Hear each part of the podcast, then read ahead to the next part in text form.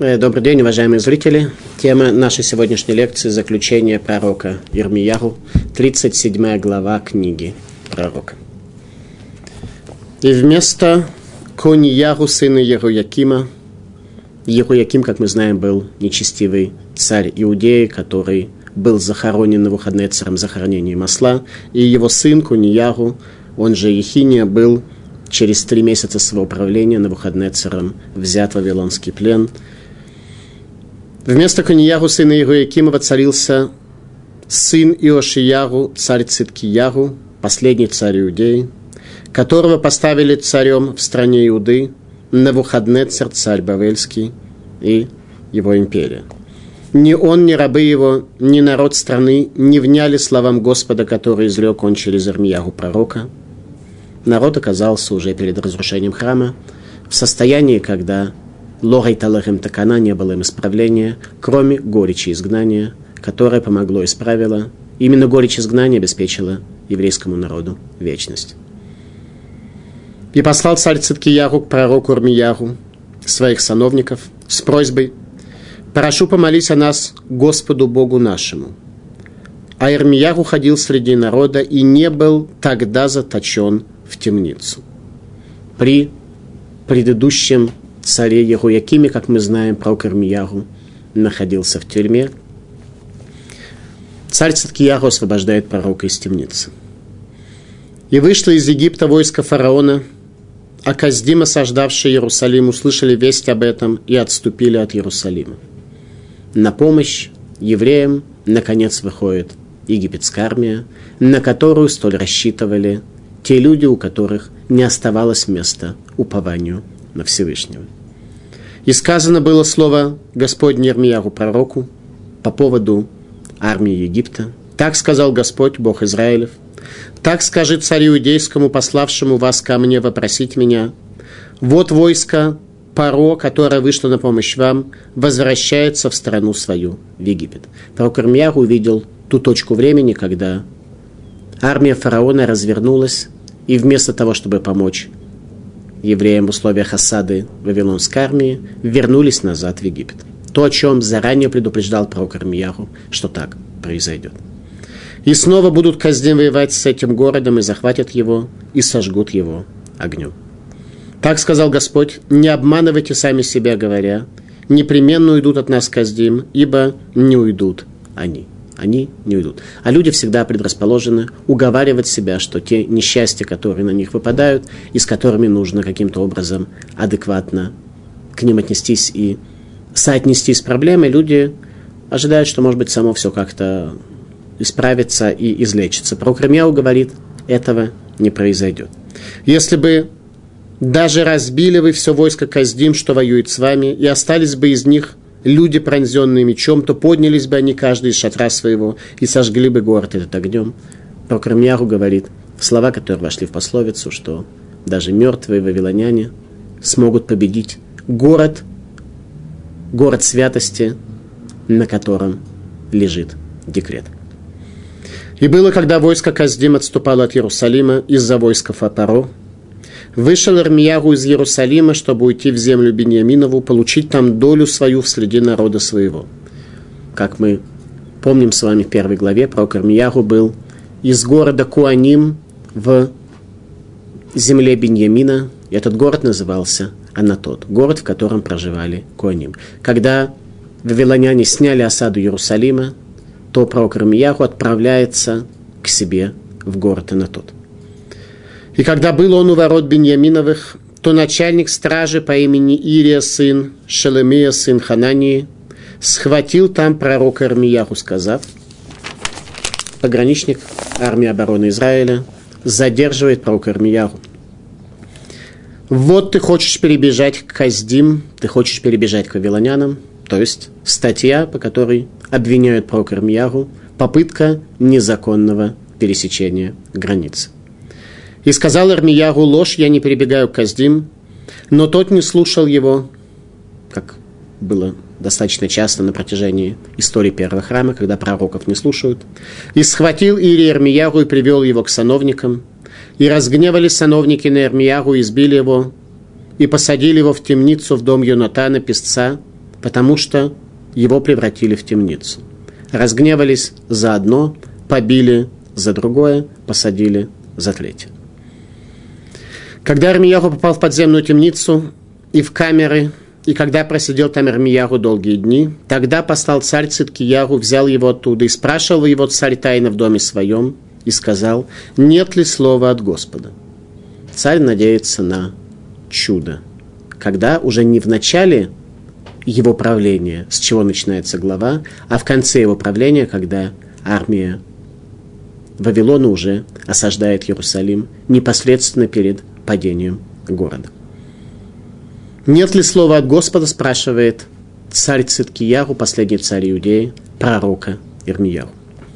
И сказал Ирмияру, есть. Как было прежде, так есть и сейчас. И слово следующее. Ты будешь предан в руки царя Бавельского. И сказал Ирмияру царю Циткияру, чем согрешил я перед тобой, перед рабами твоими, перед этим народом, что вы посадили меня в темницу? А темница в те времена полностью соответствовала этому понятию. Там не было дневного света и никаких прав у заключенных на прогулку, посещение родственников, передачи и встречи с дипломатами тоже не было. И где пророки ваши, которые пророчествовали вам, говоря, не пойдет царь Бавельский против вас и против страны этой. Если мы помним, утверждение лжепророков было не то, что Иерусалим сможет устоять перед натиском Вавилона, а что Вавилонская армия никогда не подойдет к стенам Иерусалима. Оказалось, что они были неправы, тем не менее, ситуация никак не изменилась. Пророк Рамияру продолжает сидеть в темнице, а они по-прежнему находятся у правления страны, управляют этой страной и говорят, ну, пришел как бы, но тем не менее стена города не упадет.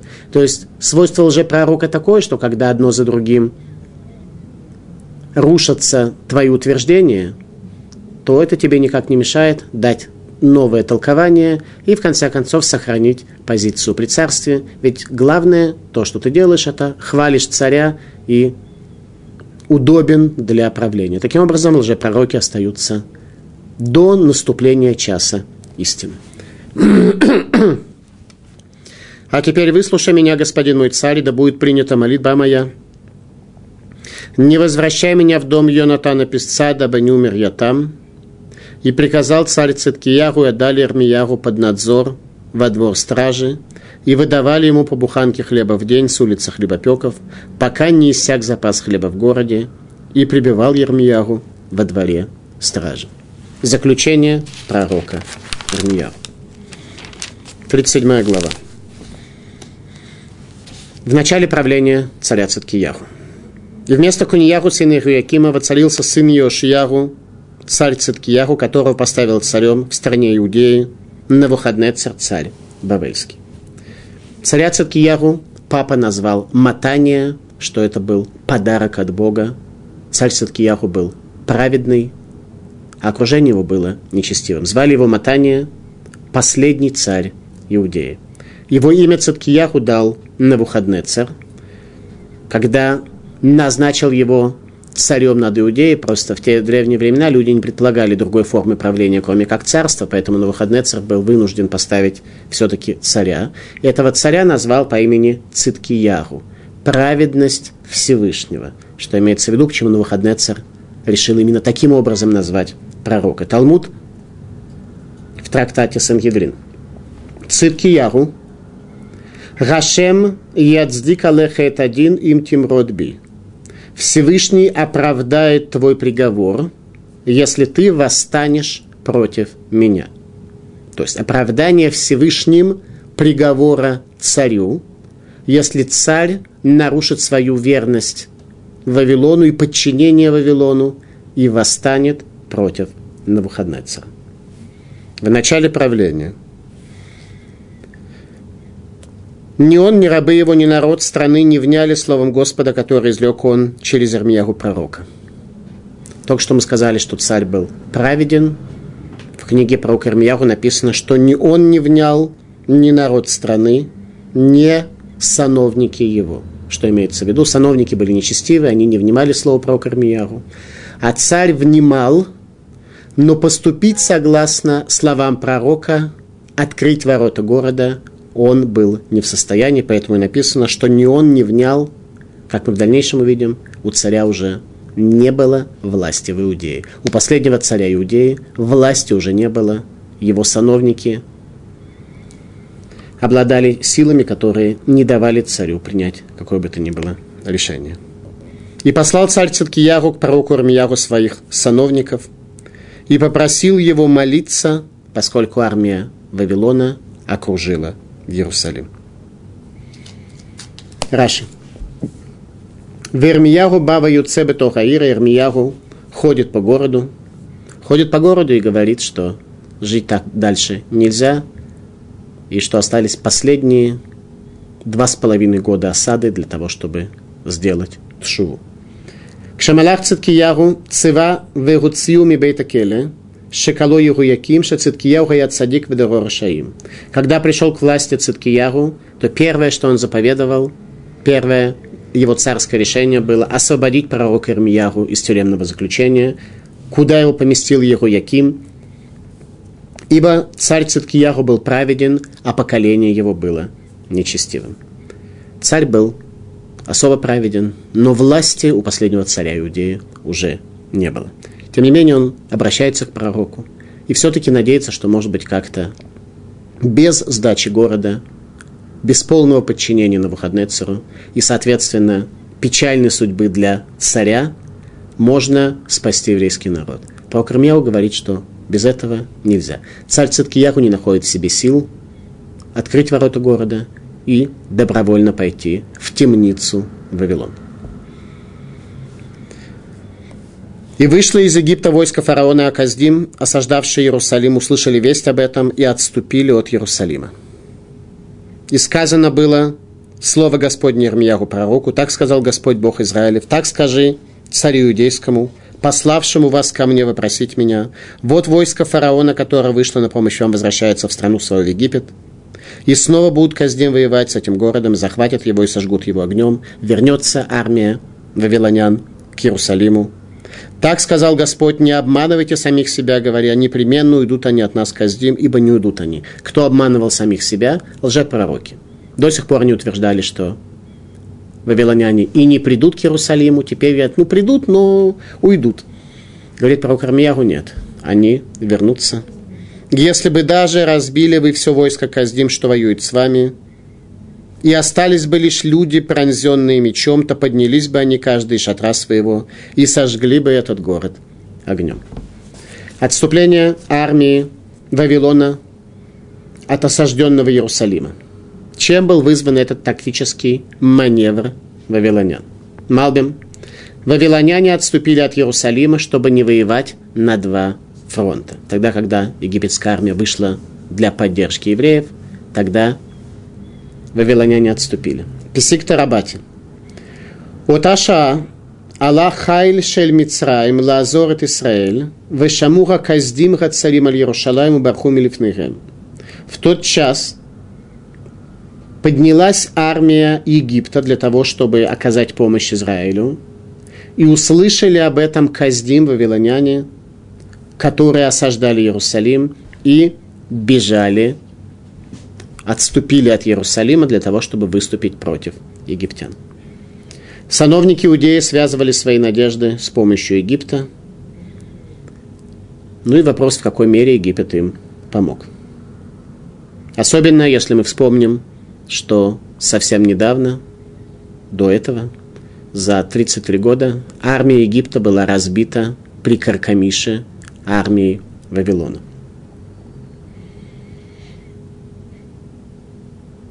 Пророк Рамьяру призывает народ не надеяться на помощь Египта.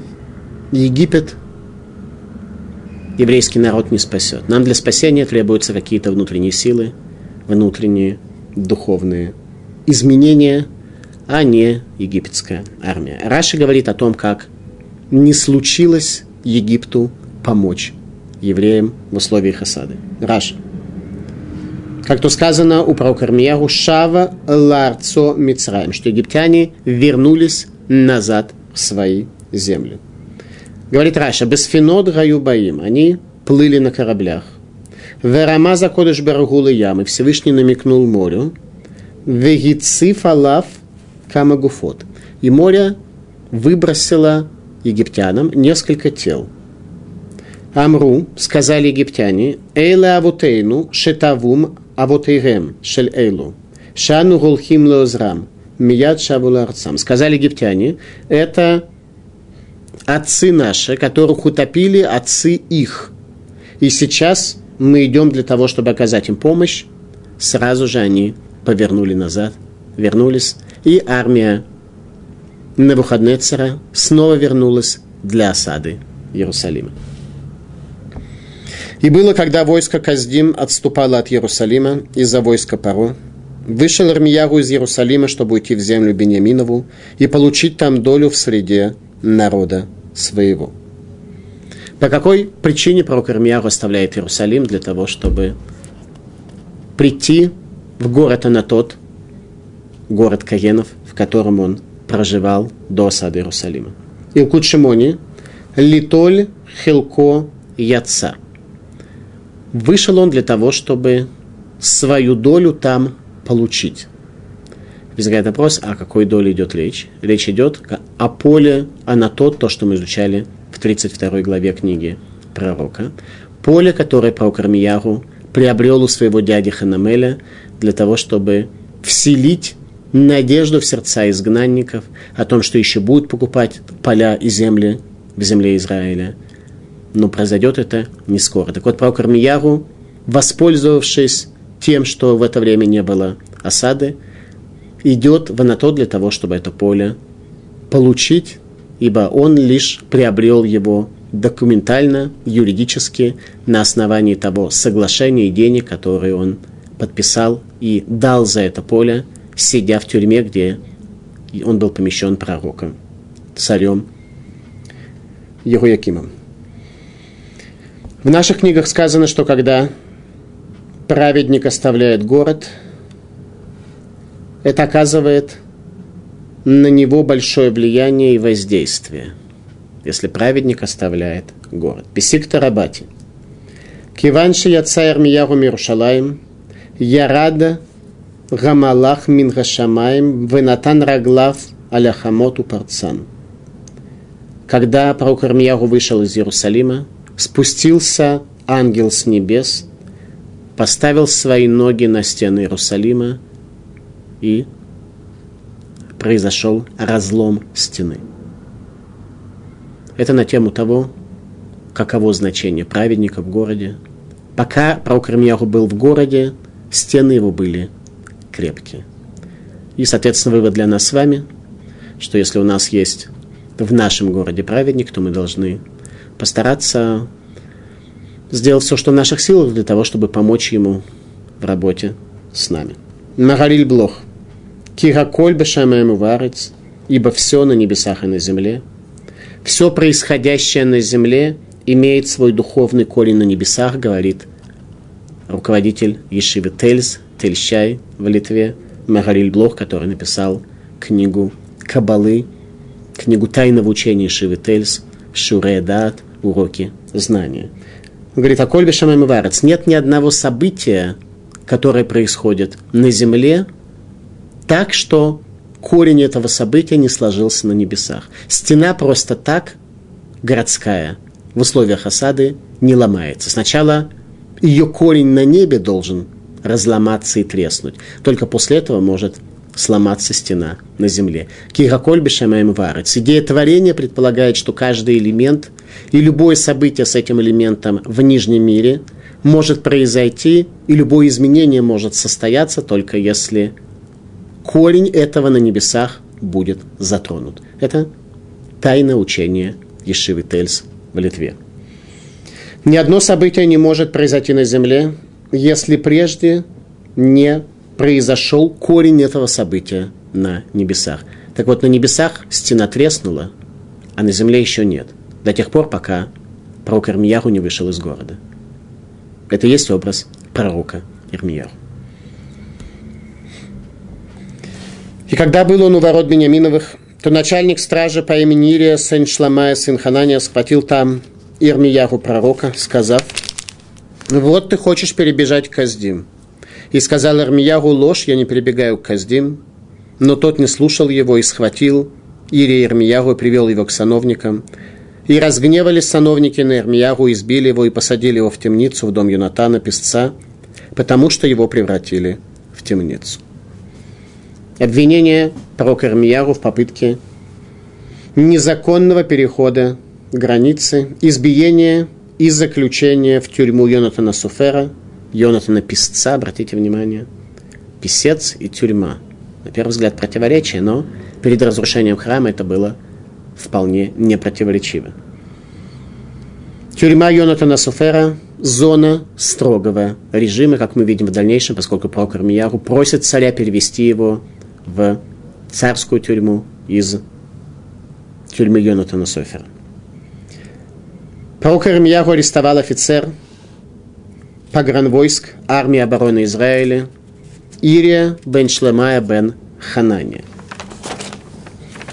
Что это за тонахический персонаж? В данном случае я имею в виду этого офицера. Мы с вами сталкивались уже, что был некий пророк Ханания из Гивона, который сломал ношу пророка Рамияру, которую тот носил на своей шее на протяжении 15 лет для того, чтобы было осязаемое знание, осязаемое увещевание для еврейского народа.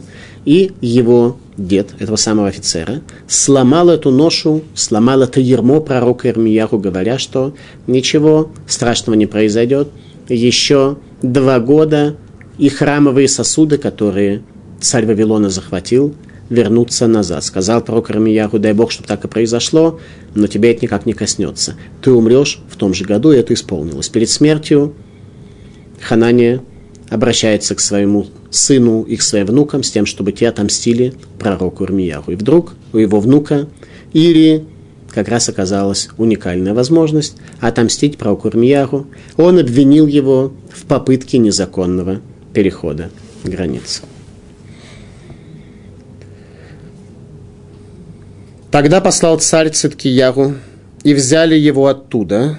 То есть пророк Ирмияру сидит в тюрьме строгого режима, посылает к нему снова царь, когда ситуация особенно плоха. Он снова обращается к пророку с вопросом, с тщетной надеждой, что я ничего делать не буду, а может быть все-таки как-то Бог все сделает, что нужно, и без меня. То есть мы изменяться не будем, исправляться не будем. Может быть, все-таки будет какое-то чудо. Царь выпрашивает чудо у пророка. И спрашивал его царь тайно в доме своем, сказал,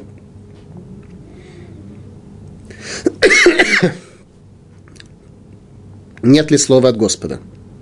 И сказал Ирмиягу, есть. Ты будешь передан в руки царя Бавельского. Есть слово от Господа, полный конец.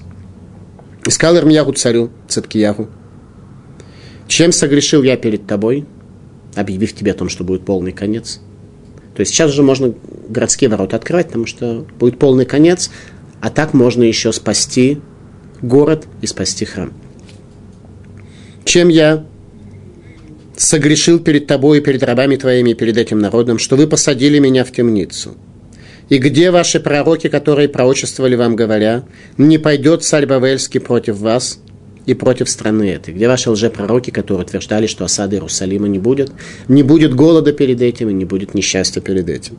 А теперь выслушай меня, господин мой царь, да будет принята молитва моя тобою. Не возвращай меня в дом Йонатана Песца, дабы не умер я там.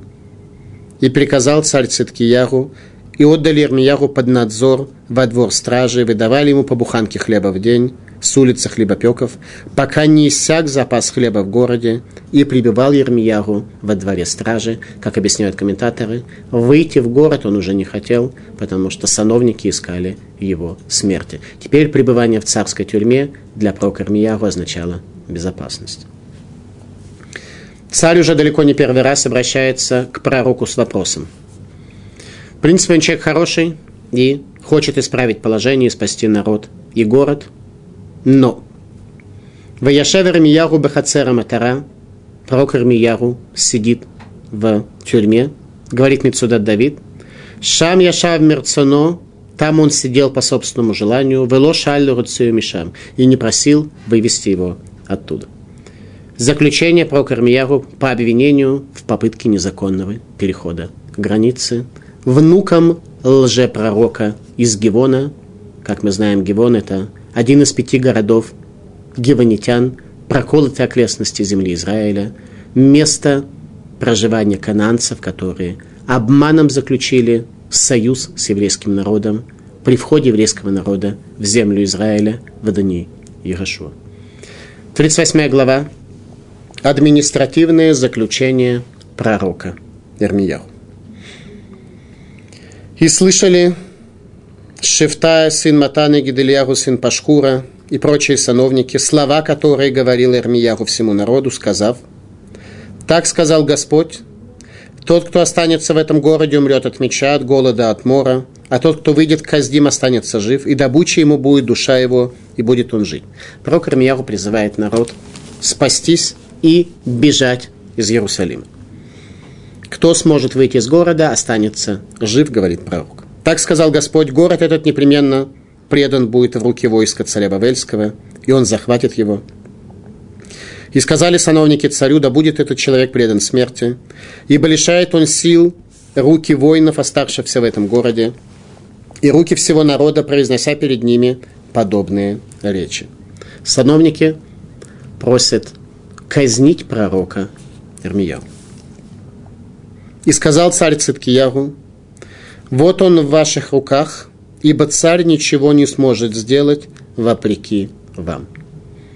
Мы видим четкое упоминание в Танахе того, что последний царь Иудеи уже потерял царскую власть до разрушения храма. Ничего не может он сделать вопреки своим нечестивым сановникам, будучи праведным человеком, которого родители назвали Матания, подарок от Бога, и он таковым действительно был.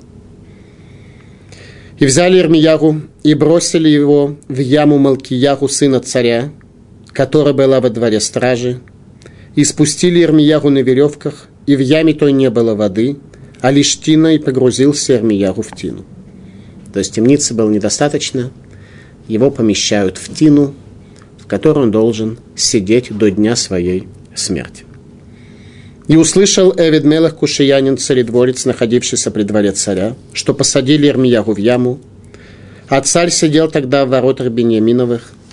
И вышел Эвид Мелах из царского дома и сказал царю так, «Государь мой царь, эти люди сделали злое всем тем, что причинили они Ирмиягу пророку, которого бросили в яму. Там он может умереть от голода, ибо нет больше в городе хлеба. Появляется некий человек, которого зовут Эвед Мелах Акуши, дословно служитель царя, черный, чернокожий. Это дословно. Будем разбираться, что в первоисточниках сказано об этом человеке, который обращается к царю о спасении пророка Ирмияу. И повел царь, и повелел царь Эведмелаху Кушиянину, сказав, возьми с собой отсюда 30 человек и вытащи Армиягу пророка из ямы, пока он не умер. Вдруг мы видим, что царь, у которого только что не было силы, он не мог противоречить своим сановникам, он слушает этого служителя царя и посылает военное подразделение для освобождения пророка Армиягу из тюрьмы сановников. То есть, видимо, Эвид Мелах Куши имел какой-то довод, который привел к тому, что царь вдруг воцарился ненадолго над своими сановниками. Неплохой урок будет для нас, что же он такого сказал, и что царь понял, чтобы мы с вами могли объяснять себя порой лучше, чем у нас получается сегодня. Евед Мелах взял с собой людей, пришел в царский дом, в помещение под сокровищницей, взял оттуда старых лохмотьев и ветоши и спустил их на веревках в яму Кермияху. У нас будет вопрос, зачем все эти детали описаны, что он взял ветошь какую-то, что он взял веревки, спустил Кермиягу. Зачем нам нужна технология того, как из этой ямы про Кермиягу вынимали? Что мы отсюда принципиально учим? Оказывается, что-то учим. Пока мы только должны обратить внимание и поставить вопросы, которые при вторичном чтении у нас будут, дай Бог, отвечены. И кушиянин Эвидмелах сказал Эрмиягу, подложи эти старые лохмотья, ветошь себе под мышки, под веревки, сделал так Эрмиягу, и потащили Эрмиягу на веревках, и вытащили его из ямы.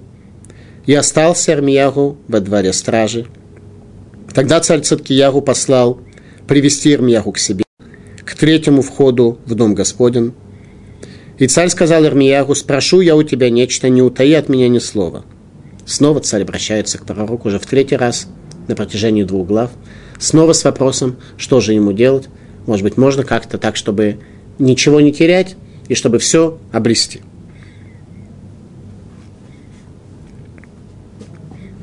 И царь сказал Ирмиягу, спрошу я у тебя нечто, не утаи от меня ни слова. Ирмиягу сказал царю, ведь ты убьешь меня, если я скажу тебе, и ведь не послушаешь ты меня, если я дам тебе совет. Принять совет ты не можешь. Очень часто у нас есть такие пристрастия, так что у нас возникает ощущение, что мы, если мы их потеряем, то мы потеряем всю жизнь. И мы готовы пойти на смерть веря и заведомо понимая, что этот путь ведет нас к смерти, но не потерять сегодня ту слабую вялую жизненность, которая кажется нам столь необходимой и центральной. Это на самом деле самоубийство, и мы должны понять, что так поступать не следует. И царь Циткияху тайно поклялся Эрмияху, сказав, «Как жив Господь, сотворивший нам душу эту, то, что я не убью тебя и не передам тебя в руки этих людей, которые ищут души твоей. Ермиягу сказал Циткияху так, так сказал Господь Бог Цваот, Бог Израилев. Если ты выйдешь к сановникам царя Бавельского, то жива будет душа твоя, и не будет город этот сожжен огнем, и будешь жить ты и дом твой. Нужно открыть ворота города, будешь жить ты и дом твой. Как жить, пророк Рамиягу? Не сказал. То есть он Сказал, он имел в виду, жить будешь плохо, тебе будет сохранена жизнь, тебе и дому твоему, ты будешь жить в темнице. А если не выйдешь ты к сановникам царя Бавельского, то передан будет город этот в руки Каздим, и сожгут они его огнем, и ты не спасешься от рук их. То есть тебе будет все равно плохо. Но город будет сожжен, и храм будет сожжен. Тем не менее, это будет когда? После падения Иерусалима. А сегодня Иерусалим еще не пал. И царь принять решение о том, чтобы раньше оказаться в Вавилонском плене, со всеми последствиями для себя, царь испугался и решение такого не принял. И царь все-таки сказал Армияху, боюсь я иудеев, которые пришли на сторону Каздим, дабы не предали меня в руки их и не доругались бы те надо мною. Кого он боится? Он боится, обратите внимание, нет царя Вавилона, понимая, что тот по протоколу тех времен спасет ему жизнь. Он боится евреев, которые были на стороне Вавилона не в том смысле, что они активно осаждали Иерусалим, а в том смысле, что они уже успели перебежать к вавилонянам, что именно у них есть претензия к царю. Почему, на это нам будет понять. И сказал Армиягу, не предадут тебя. Послушай, прошу, гласа Господня в том, что я говорю тебе, и будет тебе хорошо, и жива будет душа твоя. Если же ты не захочешь выйти, то вот что показал мне Господь. Вот все жены, что остались в доме царя Иудейского, выведены будут к советникам царя Бавельского, и скажут они, подстрекали тебя и одолели тебя, приятели твои. Ноги твои увязли в грязи, они покинули тебя. Всех жен твоих и сыновей твоих выведут к Каздим, и ты не спасешься от рук их, ибо схвачен будешь рукою царя Бавельского, и город этот будет сожжен огнем. Царь не нашел в себе сил, и пророк Ирмияру остается в темнице ради его спасения. Административное заключение пророка Ирмияру, 38 глава.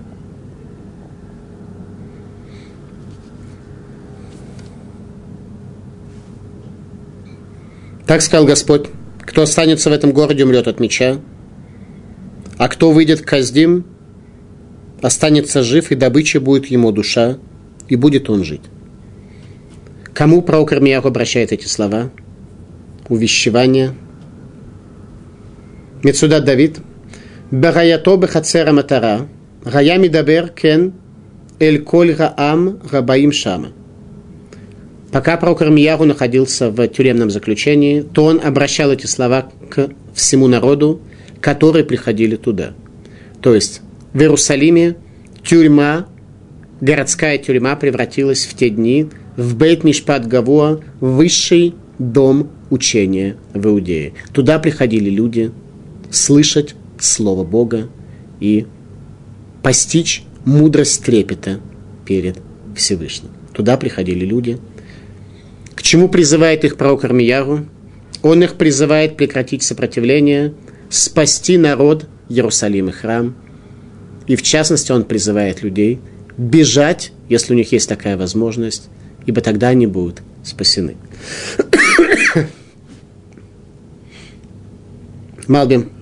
Вераюце вехая, тот, кто выйдет, и будет он жить. Верайталу навшо лишалали, будет душа ему наградой его. Рационоламар.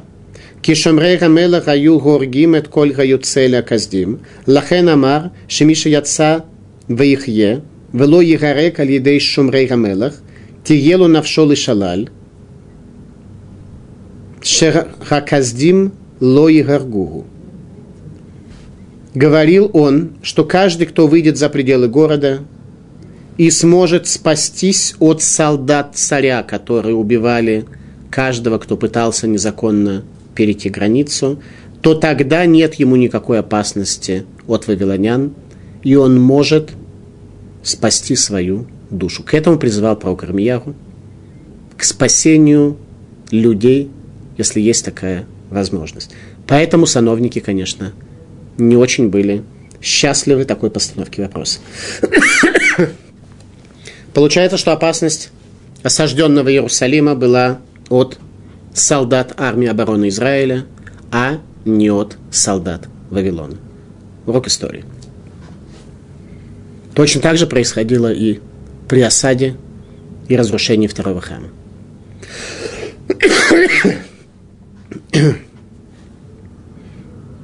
Неудивительно, что руководству страны слова пророка Ирмияру не понравились.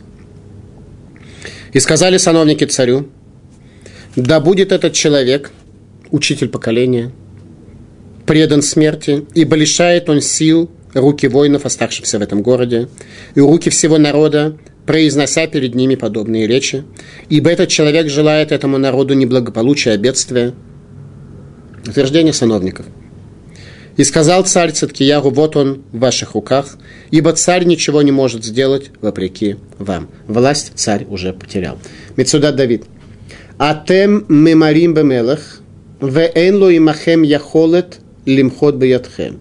Вы, говорит царь, сановники, восстали против царя, не про Кармьяху, а сановники, и у царя нет возможности опротестовать ваши действия. Поэтому поступайте так, как вы хотите, поскольку лишили меня власти. Закат царства дома Давида. И взяли Ирмиягу и бросили в яму Малкиягу, сына царя. Сын царя был сановником.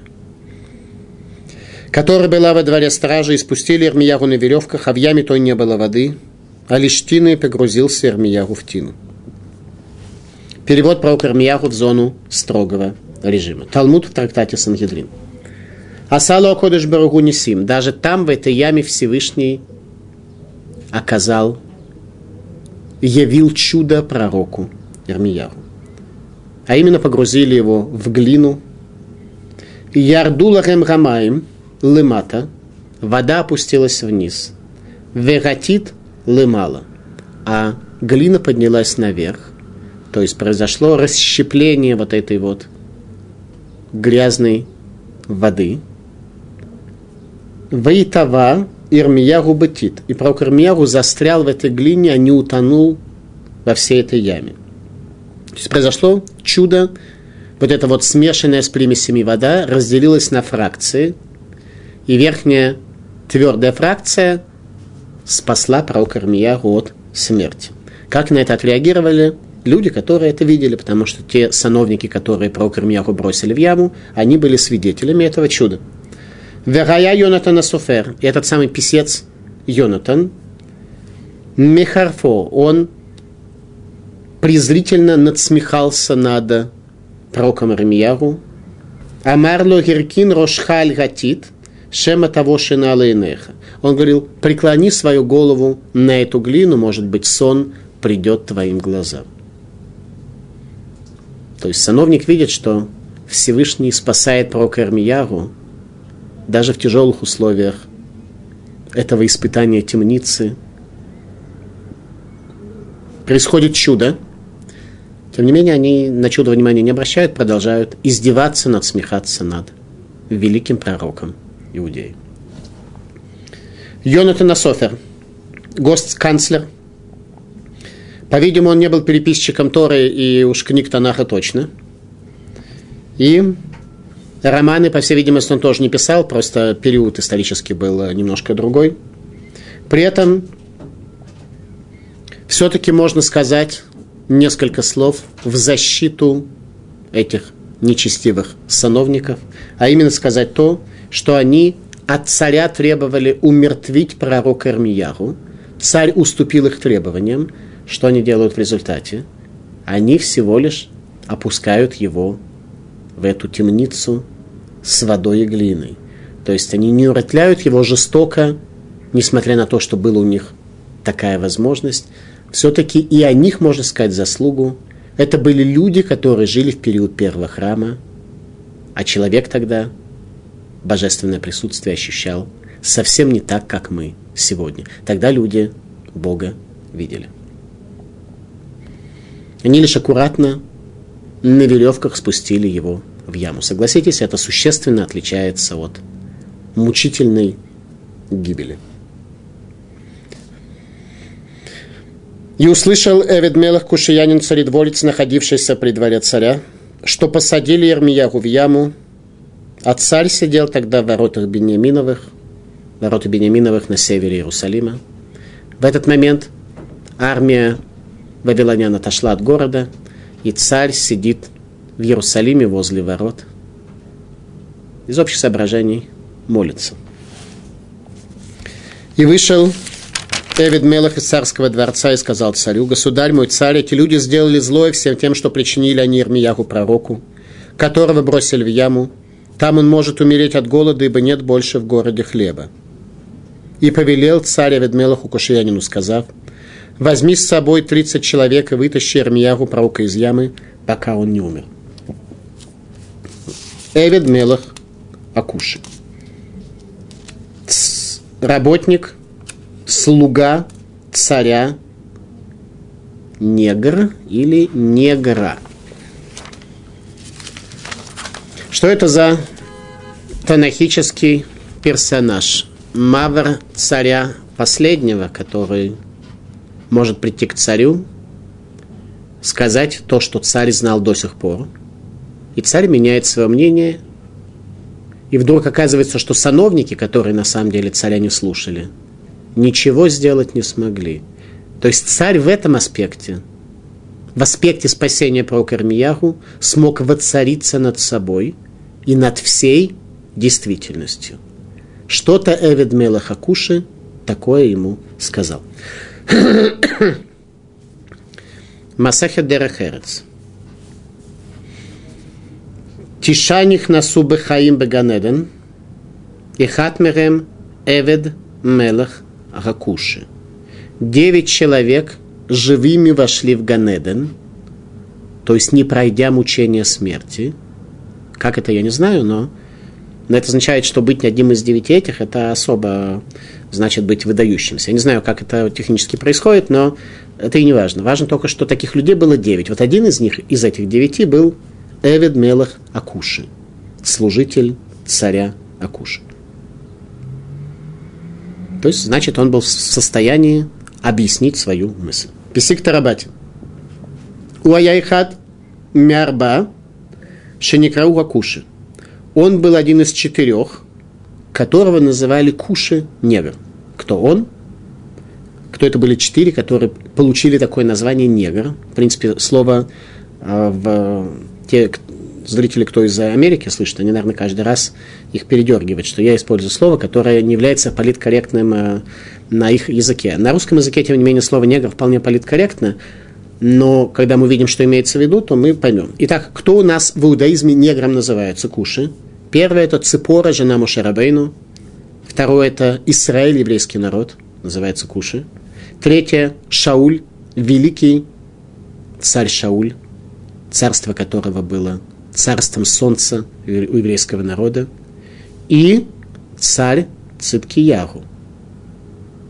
То есть царь Циткиягу, о котором я сказал в начале лекции, что он был человек праведный, не имелось в виду, что он был неплохой, он был Имелось в виду, что он был один из четырех, кого называют Авед Мелаха Куши.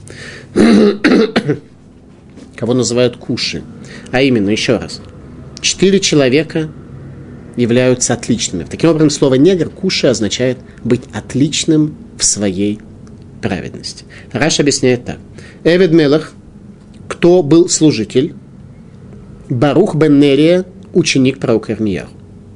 То есть тот, кто пришел к царю, был Барух бен Нери, ученик пророка Ирмияру. Акуша – это, соответственно, царь. Поэтому Эвид Мелах Акуша – тот, кто служит царю негру, то есть особо великому царю, царю Циткияру. Ракуши – Циткияру, говорит Раша. Это царь Циткияру. Макуши – Мишуне Буро, а в Циткияру – Мишуне Бецитко Микольдоро. как Куши как негр отличается цветом своей кожи, также царь Циткиягу отличался своей праведностью от всего поколения. Талмуд в трактате Моет Катан. Веки Кушишмо, разве его имя Куши? Верало Циткиягу Шмо, его же звали Циткиягу. Почему текст нам подчеркивает здесь этим словом, как мы уже выяснили, его достоинство. Элема куша мишуне бурону, как куша отличается цветом своей кожи. А в циткиягу мишуне маасав. Также и царь Циткиягу отличается своими поступками. Обратите внимание, получается, что даже такой человек – настолько отличавшийся своими поступками, как царь Циткияру, не был в состоянии принять решение о спасении Иерусалима и храма ценою своего унижения. Обратите внимание нас по поводу нас с вами, людей, которые не являются отличными в праведности, насколько наше эго заслоняет нам видение мира и лишает нас возможности принять правильное решение, от которого немного пострадают наши пристрастности и наше слепое бегство за нашими страстями, за стремлением к славе и прочим играм, в которые играют люди. Царь Циткияру, который был отличен в своей праведности – справиться с задачей, которую ему поставил пророк, оказался не в состоянии.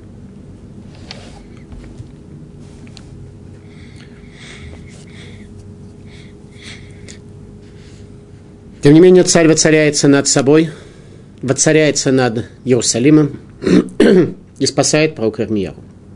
Что Барух Баннери, великий ученик пророка Ирмияру, сказал царю, что тот согласился спасти пророка Ирмияру – несмотря на возражения сановников. Писик Тарабатин. Амарло, Рава еда, Шеймет Ирмияру бето габор, Нитна Гаир лесун им. Сказал он ему, знай, что если пророк Ирмияру умрет в этой яме, город тут же будет передан врагу. Город тут же падет одновременно со смертью пророка Ирмияру. Царь просто понял, что это правда. Царь понял, что весь город сохранился благодаря заслугам пророка Армияру. И он посылает военное подразделение для его спасения.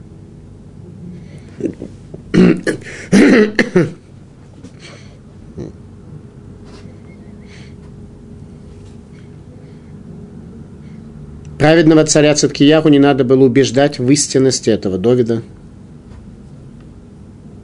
Древний человек имел духовную практику. Для освобождения и спасения пророку Армияху потребовалось 30 человек. Раши. Шлушим и нашим митох шикухам таш бераава ництарху кулам. Зачем нужно было 30 человек? Поскольку ослабли их силы, потребовались все эти люди для спасения пророка. Малбим. Для освобождения пророка из рук сановников царь послал целое военное подразделение. Целое военное подразделение, чтобы сановники не смогли тем временем его умертвить. Евед Мелах взял с собой людей, пришел в царский двор, взял лохмотья, ветоши и на веревках поднял пророка Ирмиягу из ямы. Илкут Шимоне повествует о веревках. Зачем нам действительно нужно знать про веревки и про технологию того, как пророк Ирмиягу из ямы вынимали? Илкут Шимони. Пророк Ирмиягу был спасен из ямы в заслугу его прабабушки Рахав, прабабушки по материнской линии Рахав из Ерихона, которая на веревках спустила Ярошуа и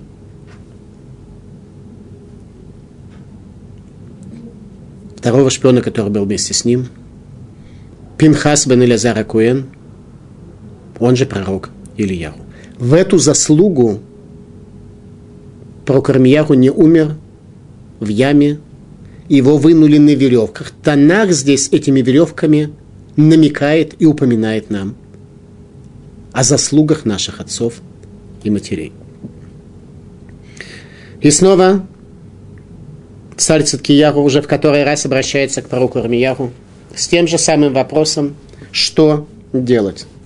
Обращается с вопросом, когда уже поздно, когда уже ничего изменить было нельзя. Снова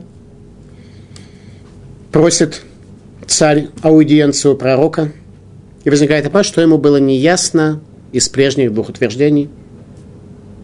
Здесь Танах дает нам важный урок психологии о том, что люди любят цепляться за несбыточные надежды и свои всевозможные мысли.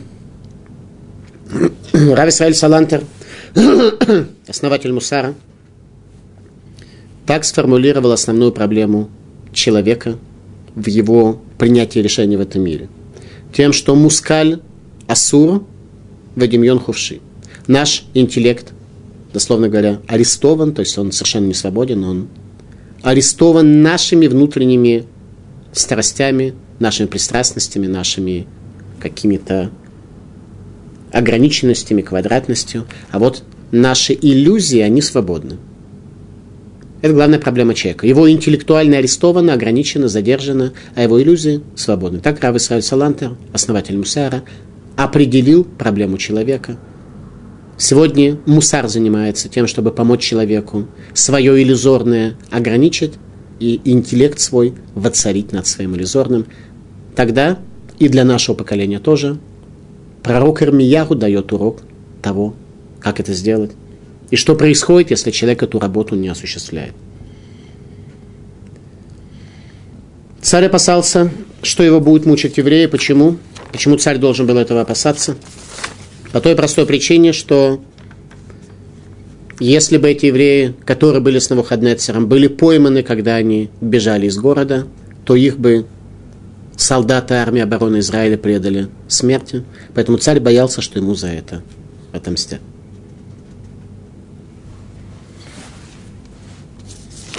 Последний стих 38 главы. «И было, когда Иерусалим был взят». Верая кашер нил кида Иерушалаем. Если у нас масорот, если у нас традиция, что каждый раз в Танахе, когда говорится слово «верая» и «было», это означает что происходит повествование о горе и несчастье. Каждый раз, когда «вехая» и было, всегда происходит несчастье. Потому что на самом деле это слово лишнее и было. Можно без и было.